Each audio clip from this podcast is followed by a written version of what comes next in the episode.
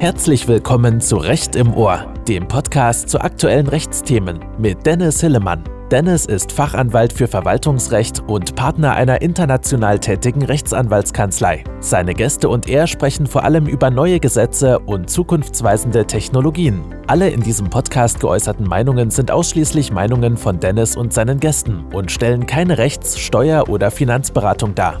Wir wünschen euch viel Spaß. In der heutigen Folge von Recht im Ohr spreche ich mit Dr. Katja Michel von Field Fischer.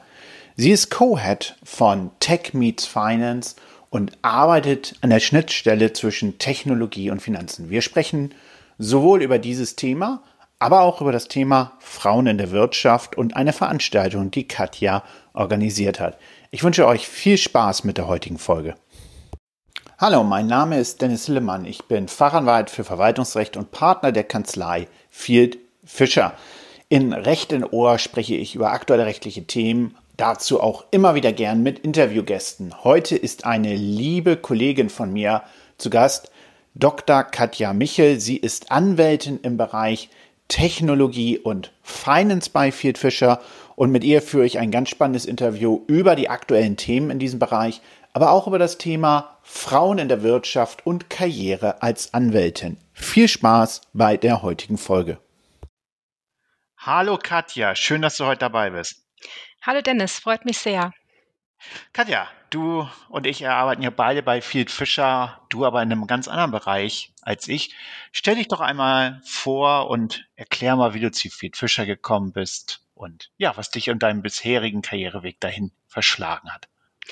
Also ich bin Katja Michel, Rechtsanwältin im Finanzaufsichtsrecht bei Field Fischer im Frankfurter Büro. Und ich bin insbesondere spezialisiert auf die Beratung im Bereich Fintech, das heißt dort, wo Digitalisierung und Finanzwesen zusammenkommen. Ich habe mich Feed Fischer vor zwei Jahren nach einem Sabbatical angeschlossen, weil ich ähm, auf der Suche war nach einer Kanzlei, die praktisch die Digitalisierung in der Kanzlei DNA hat und dies insbesondere auch im Finanzsektor umsetzt. Und von meinem Hintergrund her bin ich eigentlich schon immer dem Finanzaufsichtsrecht verhaftet also nachdem ich mich als Anwältin zugelassen habe, bin ich gleich nach London in eine Wirtschaftskanzlei, habe dort im Bereich Finanzaufsicht gearbeitet und bin dann nach Deutschland zurückgewechselt und ja, jetzt seit zwei Jahren schon bei Fiat Fischer in Frankfurt. Ja, sehr schön. Und ich finde es ganz spannend, auch der Bereich, den du da arbeitest, der nennt sich ja Tech Meets Finance. Was ist das und wer ist denn da euer Mandant? Was macht ihr da? ja, bei Tech Meets Finance kann man sich im größeren Umfang eigentlich vorstellen wie die Beratung im Bereich Fintech, das heißt dort, wo Finanzwesen und wo Technologie zusammenkommen. Das heißt, zu unseren Mandanten zählen auf der einen Seite ganz klassisch die etablierten Banken, Finanzdienstleister und Zahlungsinstitute. Mhm. Wir beraten die insbesondere, wenn sie beispielsweise Digitalisierungsprojekte umsetzen möchten, wie Daten zum Beispiel in die Cloud zu migrieren, in die Cloud auszulagern. Das ist also ein Teilbereich unserer Mandantschaft, aber ein weiterer Fokus liegt vor allem auf den sogenannten Fintechs oder Challenger Neobanken, wie man das auch häufig liest. Das sind eher Technologieunternehmen, die in der Regel über noch keine eigene Lizenz verfügen, die aber mhm. mit innovativen Produkten und Dienstleistungen auf den Markt, auf den Finanzmarkt möchten und die wir unterstützen, diese Vorhaben umzusetzen. Ja, ist natürlich ein ganz spannendes Thema. Ähm, äh, das interessiert mich ja auch immer sehr, auch wenn ich da gar nicht so aktiv drin berate. Was sind denn da jetzt so gerade die aktuellsten Themen? Was bewegt da den Markt gerade? Also was wir im Moment ähm, wirklich zunehmend sehen, sind ähm, Banking as a Service Modelle. Das heißt, wo ähm, Fintechs sich praktisch auf den Markt trauen, nicht ähm, über die Bewerbung für eine eigene Lizenz, sondern dass sie eine Kooperation eingehen mit einer etablierten Bank, die praktisch ihre Lizenz zur Verfügung stellt, wo die ähm, ja, Expertise, die das Technologieunternehmen bringt, zusammengebracht wird mit der regulatorischen Expertise, die die Bank hat und auch mit dem praktisch ähm, Lizenzshelter, die die Bank mitbringt. Und ähm, da sehen wir vor allem, dass diese Banking-as-a-Service-Modelle eingesetzt werden. Wie kommt es denn, dass die Banken sozusagen das machen? Warum entwickeln die das nicht selbst?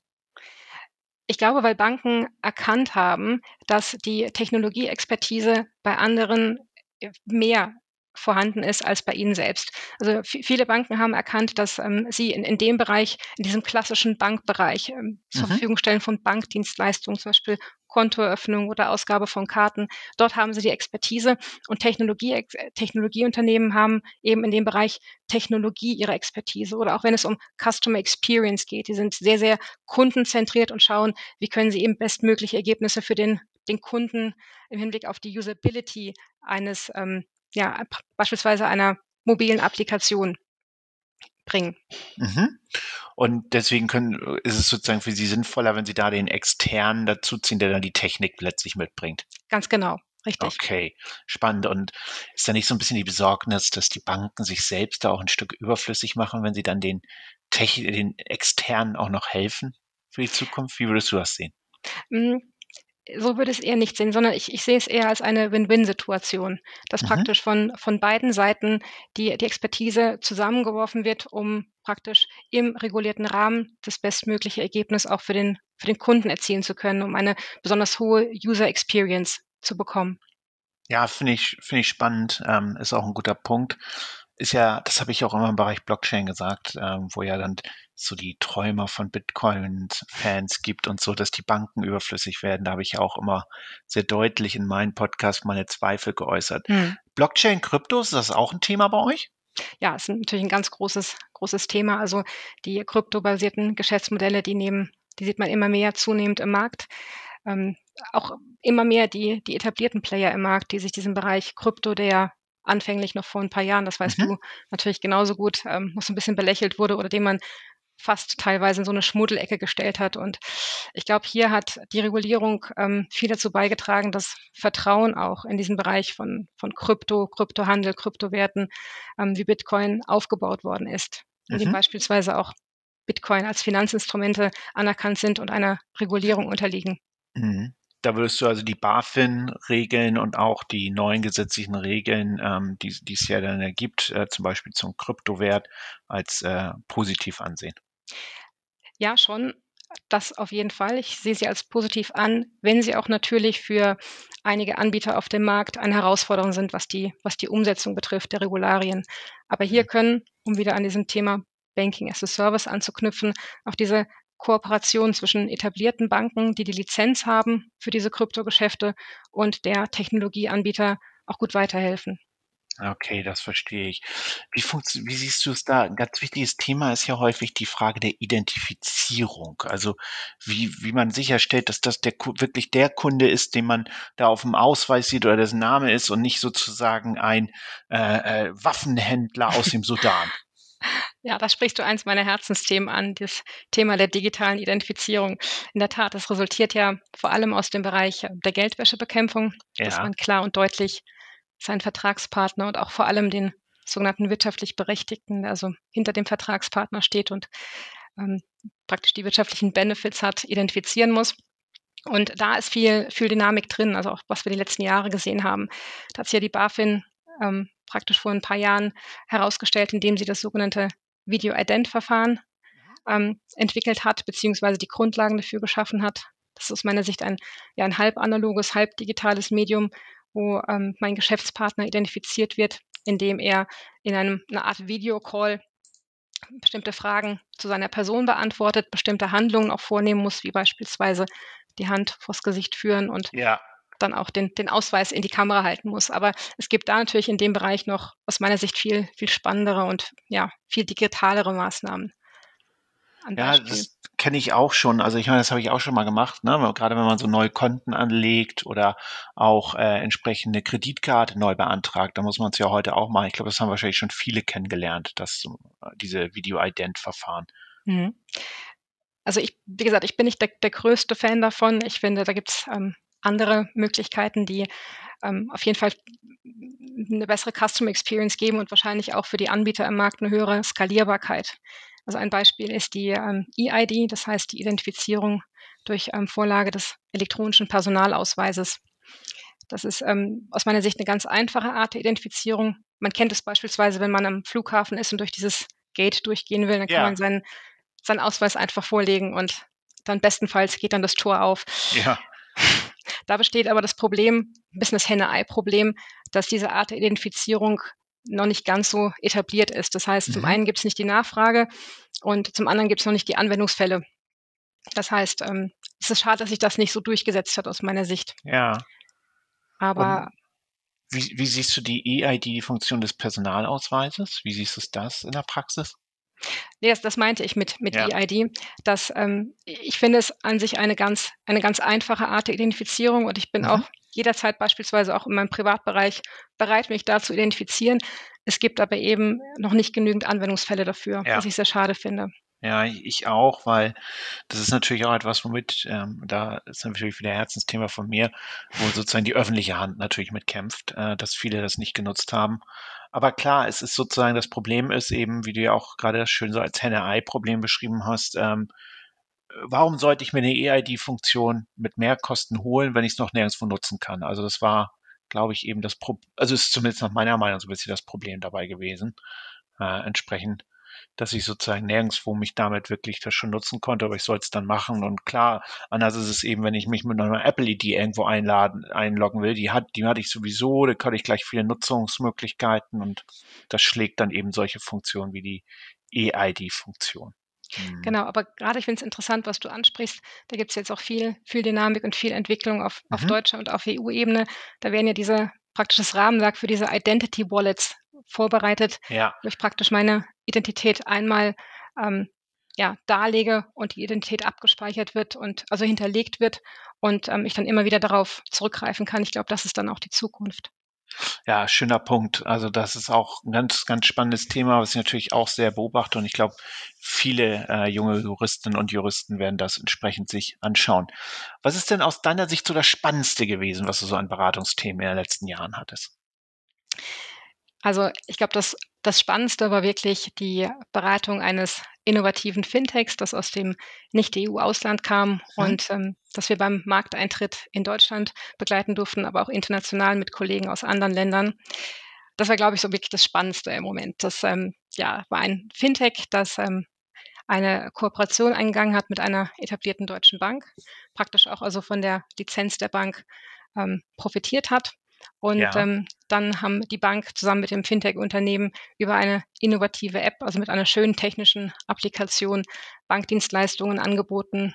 Wie beispielsweise kann man ein Konto über die App öffnen mhm. oder Fremdwährungsgeschäfte tätigen und ja auch später ähm, Kryptohandel betreiben. Das war auf jeden Fall sehr, sehr spannend.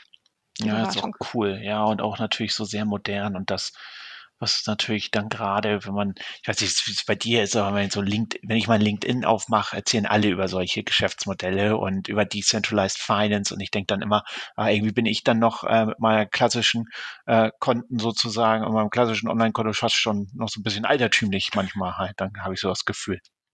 Ja, da gebe ich dir recht. Ich meine, ich habe eine, das macht die Beratung natürlich aus, eine Vielzahl von, von Apps auf meinem, ähm, auf meinem äh, Mobiltelefon, ja. ähm, habe aber immer auch noch mein, mein Hausbankkonto, muss ich auch zugeben, klar. Ja, Ne? Ja klar, das ist dann, da bleibt, irgendwo ist das dann ja auch so ein bisschen typisch deutsch, ne? Man hat sein Konto sozusagen, aber klar, natürlich, wo, wo der Weg hingeht äh, und welche Bedeutung da sozusagen dann natürlich auch diese neuen Lösungen haben, ähm, das können wir alle uns äh, vorstellen, aber vielleicht noch nicht abschließend erahnen. Da ganz persönlich, wie siehst du Kryptowährung? Positiv, negativ, indifferent? Was meinst du? Ich sehe sie positiv, wenn sie sich, wenn es natürlich einen, einen starken Regulierungsrahmen dafür gibt. Ja. Also wenn sie ausgegeben werden im regulierten Rahmen. Und ich glaube, dass hier, hier BaFin auch das, was auf EU-Ebene gerade passiert, einen, einen, guten Rahmen für, für geben. Mhm. Ja, ist ein guter Punkt, äh, unterstütze ich voll. Äh, sind natürlich wir als Juristen äh, immer auch geprägt dafür, dass wir sagen, wir brauchen einen Regulierungsrahmen. Das würden so manche von Satoshi Nakamotos Anhängern wahrscheinlich wieder ganz anders sehen. Aber ähm, ich denke auch, dass äh, Regulierung letztlich Kryptowährung eher zur Massen Mass Adoption, wie es so schön heißt, hilft, als das entsprechend verhindert. Das denke ich auch wie bist du ganz persönlich mal zu diesem Bereich Tech meets Finance gekommen? Also es ist ja ein, ein Bereich, der sozusagen jetzt noch sehr modern, sehr neu ist, die natürlich schon so manche Großkanzleien ganz gut besetzt haben.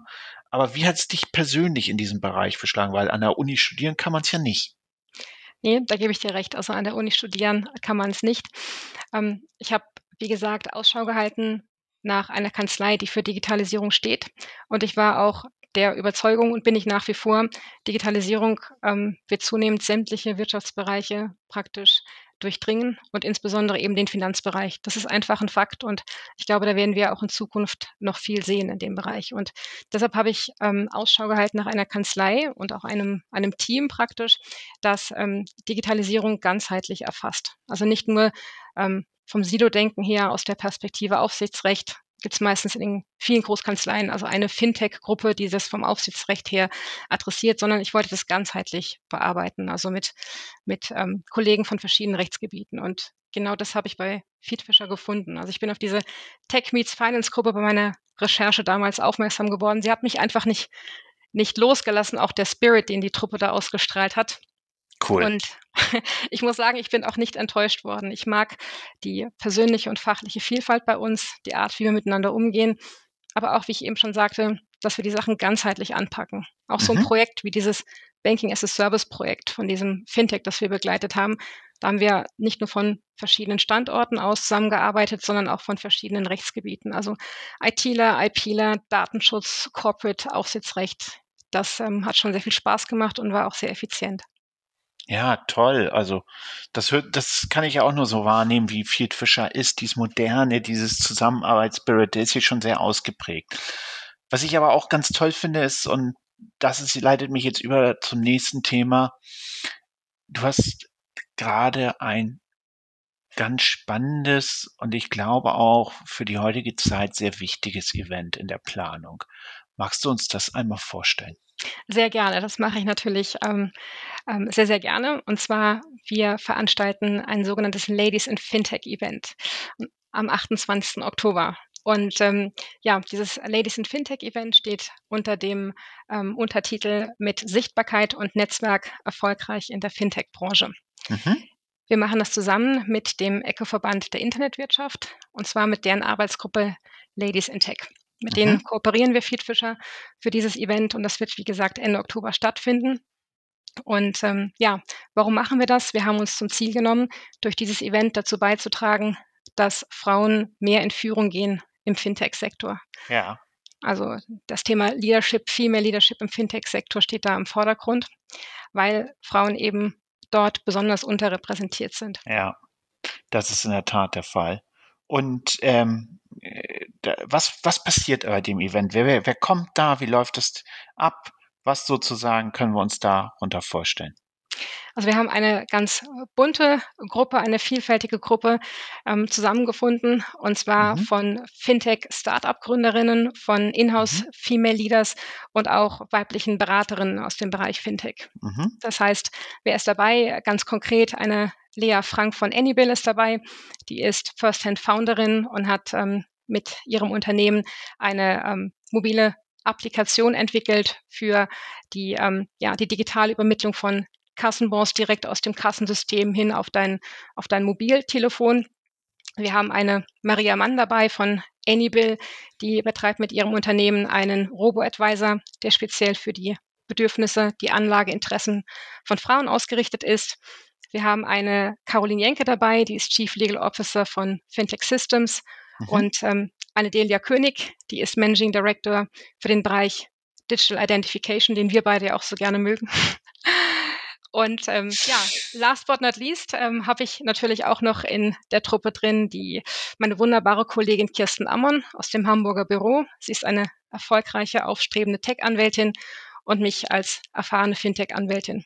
Das heißt, wir haben von ja, von Fintech-Gründerinnen über Inhouse-Leaders und Beraterinnen alles dabei. Finde ich stark. Also es ist, es ist natürlich zurzeit sicherlich ein Thema, ähm, dass es Bereiche gibt, in denen Frauen eine starke Förderung sozusagen noch einerseits brauchen, aber häufig auch gar nicht wahrgenommen wird, wie stark Frauen in dem Bereich schon sind. Ich erzähle mal gerne die Story, dass ich beim Deutschen Institut für Normierung ja einer Blockchain-Kommission war. Und ich, bis heute hat mich so massiv beeindruckt, wie viele junge Frauen und zwar Unternehmerinnen da drin waren. Ja, die waren sozusagen super in der Materie. Die waren, die standen nichts nach gegenüber den Männern, was die Unternehmergeist einging. Im Gegenteil, die wirkten für mich gegenüber den jungen Herren der Schöpfung, die da mit drin waren, ich war ja schon fast der Älteste da drin, wirkten die viel engagierter, viel klarer in ihren unternehmerischen Vorstellungen. Und deswegen finde ich solche Veranstaltungen super, einfach auch um das herauszuheben, was es da für tolle Frauen gibt und was es da für tolle Projekte gibt. Aber trotzdem sagst du ja natürlich, es muss so ein Event geben. Was sind denn so die Herausforderungen, die Frauen jetzt vielleicht einerseits im Bereich Fintech haben, aber andererseits eben sozusagen aus deiner Sicht im Bereich der Wirtschaft allgemein? Na? Ich glaube, zum einen sind das strukturelle Rahmenbedingungen, die sich ändern müssen. Das ist, glaube ich, ein Punkt. Ähm, aber auch nicht nur die, sondern ich glaube, auf der anderen Seite müssen wir Frauen uns auch fragen, was wir vielleicht auch an unserem Verhalten in der einen oder anderen Hinsicht ja. ändern können und wo wir auch von, von Männern lernen können. Und ähm, es gibt männlich geprägte Strukturen. Ich glaube, da muss man sich nichts vormachen. Die gibt es nicht nur im Fintech-Bereich, sondern mhm. in der mhm. Wirtschaft allgemein. Ähm, Männer geben tendenziell Männern eher Geld, was die Investments betrifft und Männer empfehlen vielleicht auch eher Männer als als Frauen ähm, gefördert werden oder empfohlen werden. Das ist das eine. Und ich glaube, da muss man was machen. Und ähm, finde interessant auch, was du von diesen, äh, von, von deiner Blockchain-Gremium ähm, erzählt hast, weil das sehe ich auch, wir haben die, die Frauentalente dort. Ja. Wir haben auf jeden Fall Frauentalente und ähm, wir lassen aber viel Talent im Moment liegen. Also wir sehen viel Talent, was vorhanden ist, nicht in Führungspositionen. Und das hängt unter anderem daran, dass beispielsweise bei Expertenrunden häufig nur Männer eingeladen werden. Da will ich gar keinen bösen Willen unterstellen, aber vielleicht ist manchmal auch nur die Bequemlichkeit der Redaktion. Aber das finde ich schade. Beispielsweise, wenn ich manchmal, ich kriege ja auch täglich, wie du auch, Einladungen gerade aus dem Bereich Blockchain und Krypto. Ja. Und dann mache ich die, nachdem ich die Agenda gelesen habe, mache ich die Speakerliste auf und wenn ich dann sehe, von, von zehn Panelisten oder Speakern sind zehn Männer dabei oder neun Männer und eine Frau, finde ich das extrem schade. Mhm. Also ich glaube, ähm, da, da muss es mehr geben, um Frauen, Frauen sichtbar zu machen. Wir brauchen mehr Role Models, die in Führungspositionen sind oder die sichtbar sind, ja. um auch die, die jüngere weibliche Generation abzuholen. Und vielleicht brauchen wir auch mehr Förderprogramme oder Mentorenprogramme, die die Frauen praktisch encouragen, die Frauen ermutigen, auch den Weg in die Führung zu gehen. Was wäre dann für dich äh, so, so ein Outcome aus so einem Event? Was würdest du dir so sagen, wenn du dich dann abends nach dem Event das Revue passieren lässt? Was wäre da das optimale Ablauf für so ein Event und das optimale Ergebnis davon? Ich glaube, wenn wir, wenn wir Frauen erreichen, vor allem auch junge Frauen, die dabei sind, oder auch, ähm, wir haben auch einige ähm, Founderinnen dabei oder einige Gründerinnen, die noch im Stealth-Mode, das heißt im Tarnmodus sind, wenn die sagen, hey, ich kann es schaffen. Ja, es gibt Herausforderungen, die auch spezifisch mich als Frau treffen, aber hier habe ich vier, hier habe ich fünf, sechs Frauen gesehen, die gehen ihren Weg erfolgreich, die sind mit bestimmten Herausforderungen und bestimmten Situationen so und so umgegangen und es ist machbar und es ist schaffbar. Mhm. Oder beispielsweise auch, ich weiß, wie ich Hilfe bekomme. Ich weiß, wie ich jetzt vielleicht ein wertstiftenderes Netzwerk aufbaue. Ich glaube, dann haben wir schon viel erreicht mit dem Event. Schön. Finde ich eine sehr, sehr schöne Idee und ähm, ich könnte mir vorstellen, wenn es Erfolg hat, dass es auch nicht das letzte Mal ist, dass man, dass du so ein Thema oder so ein Thema und so ein Event aufziehst. Gebe ich dir recht. wenn wir über Frauen in der Wirtschaft reden, dann finde ich häufig eher als negativ gerade geprägt, dass sozusagen wir nicht die positiven Beispiele hervorheben oder eigentlich, dass es überhaupt ein Thema ist sozusagen, weil sozusagen, warum, dass wir das besonders betonen müssen, dass es Frauen in der Wirtschaft gibt. Das sind so, so Sachen von mir, weil für mich ist es sehr natürlich. Ähm, mein Team, weißt du ja, ist sehr weiblich. Äh, ich bin sozusagen, ich unterscheide ja nicht. Für mich gibt es Leistungsträger äh, und Trägerinnen. Also für mich zählt Leistung, Persönlichkeit, ob männlich oder weiblich sozusagen halt. Und ich sehe natürlich dann, dass eben dieses Thema Frauen in der Wirtschaft äh, äh, häufig auch ein Stück weit eine sehr regulatorische Unterlegung bekommt, in dem dann über die Frauenquote diskutiert wird. Was du jetzt als Frau, die in diesem Bereich tätig ist, was hältst du von so einer Frauenquote? Also da hat sich mein Blick auf die Frauenquote mit dem Weg, den ich gegangen bin und auch mit der Seniorität, die ich über die Jahre bekommen habe, doch schon gewandelt. Also früher habe ich immer gedacht, nein, also dieses klassische Argument, ich bin eine Frau, ich möchte nicht wegen einer Quote gefördert werden und ich brauche das nicht, ich setze mich selbst durch. Aber man merkt auch selbst, auch wenn man andere Frauen auf ihrem Karriereweg beobachtet, Frauen haben es einfach schwieriger. Und es gibt ja. einfach systemimmanente Herausforderungen, die Männer so nicht haben. Und mhm. ähm, ich glaube, eine, eine Quote ist da ein, ein Hebel, ein Ansatzpunkt, wo wir dem Ziel näher kommen, dass Frauen in Führung gehen, dass Frauen sichtbar werden und dass Frauen auch in wichtigen Entscheidungsprozessen hinreichend repräsentiert sind und partizipieren. Ich glaube, ja. das ist ein Element. Wir dürfen nicht blind und blauäugig sein, glauben, das ist das Allheilmittel, glaube ich nicht. Und was ich aber bei dieser Diskussion auch, äh, was ich persönlich nicht mag, ist bei der Frauenquote, dass häufig dann die Qualifikation gegen das Geschlecht ausgespielt wird. Dann heißt es mhm. so, ach ja, die Frauen wollen doch bestimmt nicht die Quotenfrau sein oder nur praktisch im Vorstand sein, weil sie eine Frau sind. Entschuldigung, aber eine Frau muss ja dann auch einen bestimmten Anforderungskatalog erfüllen. Das heißt, wenn ich einen, einen Vorstand habe in einer Bank, muss diese Frau genauso wie ihre männlichen Peers für diesen Posten qualifiziert sein. Ich werde nicht die von mir geschätzte Reinigungsfachfrau für diesen Posten ähm, praktisch äh, ernennen, nur weil sie eine Frau ist. Also von daher finde ich, das kommt mir manchmal in der Diskussion ein bisschen zu kurz, dass eben Frauen, die dann auch über eine Quote praktisch nominiert werden, auch die Qualifikation haben müssen und dann auch haben. Okay, das ist ein gut, das finde ich ist eine sehr logische und nachvollziehbare Begründung. Und wenn es sozusagen aus, hilft entsprechend dann, dass sich nachträglich dann das Frauen oder der Frauenanteil in der Führungsposition verändert, also dass es sozusagen auch natürlicher wird, dass Frauen in diese Führungsposition reinwachsen, dann finde ich das auch einen sehr berechtigten Punkt. Wie ist es denn bei Fiat Fischer? Wie siehst du es da mit der Frauenquote? Naja, das haben wir, glaube ich, nicht, aber eine Frau von, wie ist es als Frau gut bei Fiat Fischer zu arbeiten? Gibt es da Förderung? Was ist da deine Wahrnehmung? Also ich muss sagen, ich fühle mich bei, bei Fiat Fischer als Frau sehr wohl. Ich bin da sogar stolz auf äh, meine Kanzlei, insbesondere was da in der, der letzten Zeit, auch im letzten Jahr gelaufen ist. Nicht nur was das Thema Frauenförderung betrifft, was ja ein Aspekt von Diversity ist, aber auch was Diversity in einem, ähm, in einem breiteren Umfang betrifft. Also mhm. wenn wir aber jetzt zum Beispiel auf die, die Frauenförderung an sich nur schauen, dann freue ich mich darüber, dass wir im Rahmen einer Diversity-Veranstaltungsreihe dieses Thema Female Empowerment, Herausforderungen für Frauen, wie können wir Frauen fördern, was für Challenges haben Frauen, dass das adressiert wird. Ich freue mich über ein Mentoring-Programm für seniorigere Anwältinnen, zu dem ich jetzt auch, ähm, bei dem ich jetzt auch mitmachen darf. Das ist, glaube ich, eine großartige Sache, einen Mentor als Trust Advisor innerhalb der Kanzlei an die Seite gestellt zu bekommen. Das finde ich klasse. Ich finde aber auch beispielsweise unser Ladies Breakfast eine tolle Sache, das ins Leben gerufen wurde, wo sich eben Anwältinnen von ganz unterschiedlicher Seniorität, also von der von der wissenschaftlichen Mitarbeiterin hin bis zur A-Partnerin austauschen können, das in einem geschützten Rahmen. Von daher finde ich, dass dieses Thema Frauenförderung und wie können wir Frauen auf ihrem, ihrem Weg helfen, gut adressiert wird.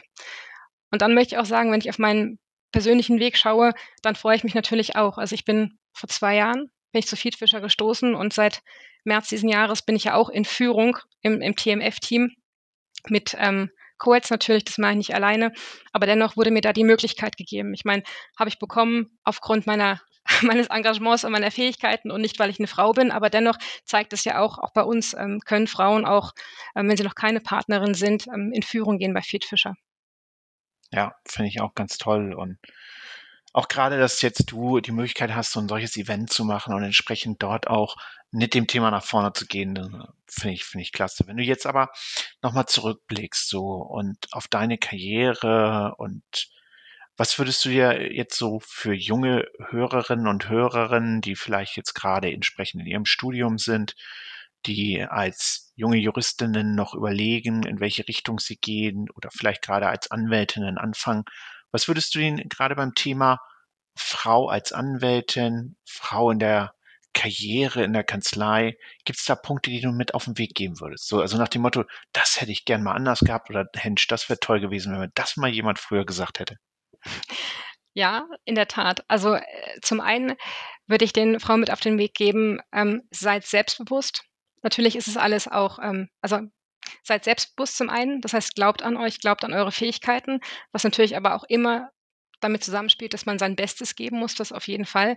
Aber ähm, das wäre ein wichtiger Punkt. Und der andere Punkt oder die anderen zwei wichtigen Punkte sind sicherlich Sichtbarkeit und Netzwerk. Seid mhm. sichtbar, geht nach draußen. Es gibt ja diesen, diesen, dieses deutsche Sprichwort, diesen deutschen Spruch, ähm, das ist nicht deutsch, diesen englischen Spruch, ähm, do good and speak about it, also tu Gutes und sprich darüber. Ich glaube, mhm. es ist eine Fähigkeit, die Männer ganz natürlich besser beherrschen, als es Frauen machen. Ich glaube, als Frau ist man ein bisschen zurückhaltend, von seinen Erfolgen zu erzählen.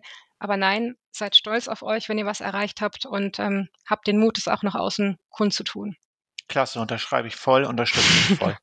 Was sind denn gute Netzwerke? Also würdest du jetzt sagen, das sind so die klassischen wie LinkedIn oder gibt es da noch was anderes? Was würdest, was ist so da deine Erfahrung, gute hm. Netzwerke? Ich glaube, das Netzwerk ist das, was du selbst draus machst. Also mhm. ich glaube, das Netzwerk besteht aus mehr, vor allem der Aufbau eines Netzwerks und die Pflege, als irgendwelche Kontakte bei LinkedIn zu seinem Kontaktnetzwerk hinzufügen und dann sich darüber freuen, dass die praktisch die Followerzahl von äh, 30 ja. auf 500 gestiegen ist. Ich glaube, das bringt dir gar nichts, sondern ich glaube, das Netzwerk, das erfordert Investment. Das erfordert dein Investment im Hinblick auf Energie, Wertschätzung und Zeit. Mhm. Das muss gepflegt werden. Das heißt, wenn du einen, einen Kontakt getroffen hast, dann ähm, bist du da praktisch ähm, herausgefordert, auch ein Follow-up mit dem Kontakt zu machen, auch diese, diese Beziehung mit dem Kontakt wertstiften zu leben. Das kann man natürlich nicht mit allen seinen 500 Kontakten machen, aber sicherlich mit, mit, einer, mit einer Vielzahl oder mit einigen. Und ähm, es ist wichtig, dass es eine, eine authentische, wertschätzende Beziehung ist, die von dem Prinzip Give and Take lebt. Das heißt, sich nicht nur melden bei einem Kontakt, weil man was von ihm braucht oder weil er nützlich sein könnte, sondern auch schauen, wo kann ich praktisch in Vorleistung gehen oder wo kann ich meinem Kontakt etwas Gutes tun, ohne sofort oder überhaupt eine Gegenleistung von ihm zu verlangen. Ja, klasse. Also das sind ja auch so Elemente, die, ähm, also ich höre zum Beispiel sehr viel Gary Vaynerchuk, Gary V heißt er ja, so ein äh, totaler Marketing-Guru, wie manche ihn nennen würden. Und äh, der sagt auch immer, und das finde ich total richtig, gib den Leuten Wert. Also mhm. give value. Ja, ähm, und das kann ich auch nur sagen wer, wer das macht, sozusagen Value geben, Wert geben, was teilen auf Netzwerken, was die Menschen weiterhilft, das kommt hundertmal zu euch zurück.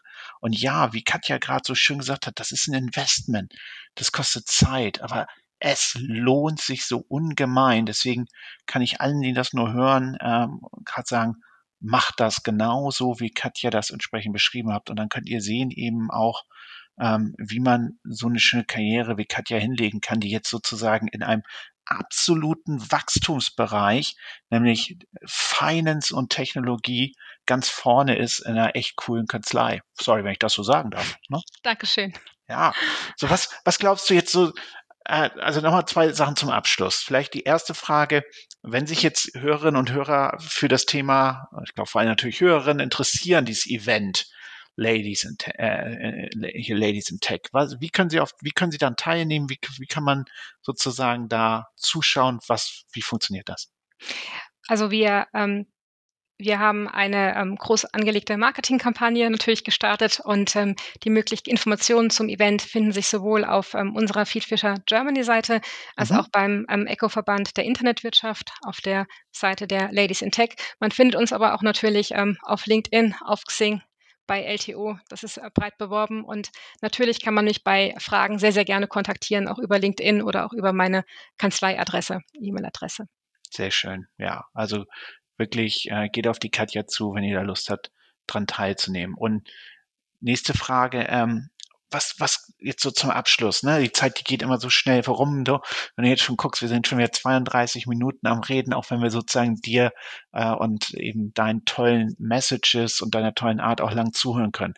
Und jetzt nochmal zum Abschluss in die Zukunft schaust. Was glaubst du, ist in deinem Bereich das Prägende der nächsten zwei, drei Jahre? Das ist ja alles schnelllebig, weiß ich, aber was würdest du sagen, wir haben eine neue, es kommt eine neue Bundesregierung, auf EU-Ebene bewegt sich viel, global bewegt sich viel. Was glaubst du sind so die drei, vier Themen, die die nächsten Jahre in diesem Bereich prägen? Also zum einen sicherlich der Einsatz von künstlicher Intelligenz. Das wird auf jeden Fall ein ganz großer Bereich sein mhm. im, im Finanzsektor, insbesondere im Bereich der Anlageberatung und Finanzportfolioverwaltung. Aber okay. zum Beispiel auch im Bereich Customer Service, im Bereich AML, Anti-Geldwäsche. Mhm. Da wird auf jeden Fall KI ähm, noch mehr Einzug behalten, als es ähm, oder erhalten, als es bislang hatte. Ähm, das Weitere, was ich auf jeden Fall nennen würde, ist Blockchain DLT. Ich glaube, da ähm, laufe ich bei dir offene Türen ein. Klar. Das wird den Finanzbereich, ähm, ich glaube, ähm, ganz, ganz wesentlich, aber auch sämtliche anderen Bereiche, die außerhalb des Finanzwesens liegen, ähm, durchziehen. Und da wird, da werden wir noch vielfältige Anwendungsfälle sehen. Ja, das finde ich toll. Ja, und dann natürlich auch ganz wichtig, das dürfen wir nicht verschweigen, der ganze Bereich der, der Nachhaltigkeit, der Nachhaltigkeitsanforderungen, ja. ähm, ganz, ganz wesentlich. Ähm, alle sämtliche innovativen und schönen Entwicklungen, die uns das Leben spannender und effizienter gestalten, müssen natürlich auch nachhaltig sein. Und ähm, ich glaube, dass da ein besonderer Fokus in nächster Zeit, also noch stärker als er bislang ähm, vorhanden ist, darauf gelegt werden wird. Ja, oder schreibe ich total ist ja, glaube ich, auch äh, in der Finance-Welt sicherlich mit den ESG-Kriterien ne, Absolut. ein großes, großes Thema sozusagen. Ich glaube, da könnte man auch locker eine ganze Podcast-Folge und mehr draus machen eigentlich, wenn man darüber sprechen möchte.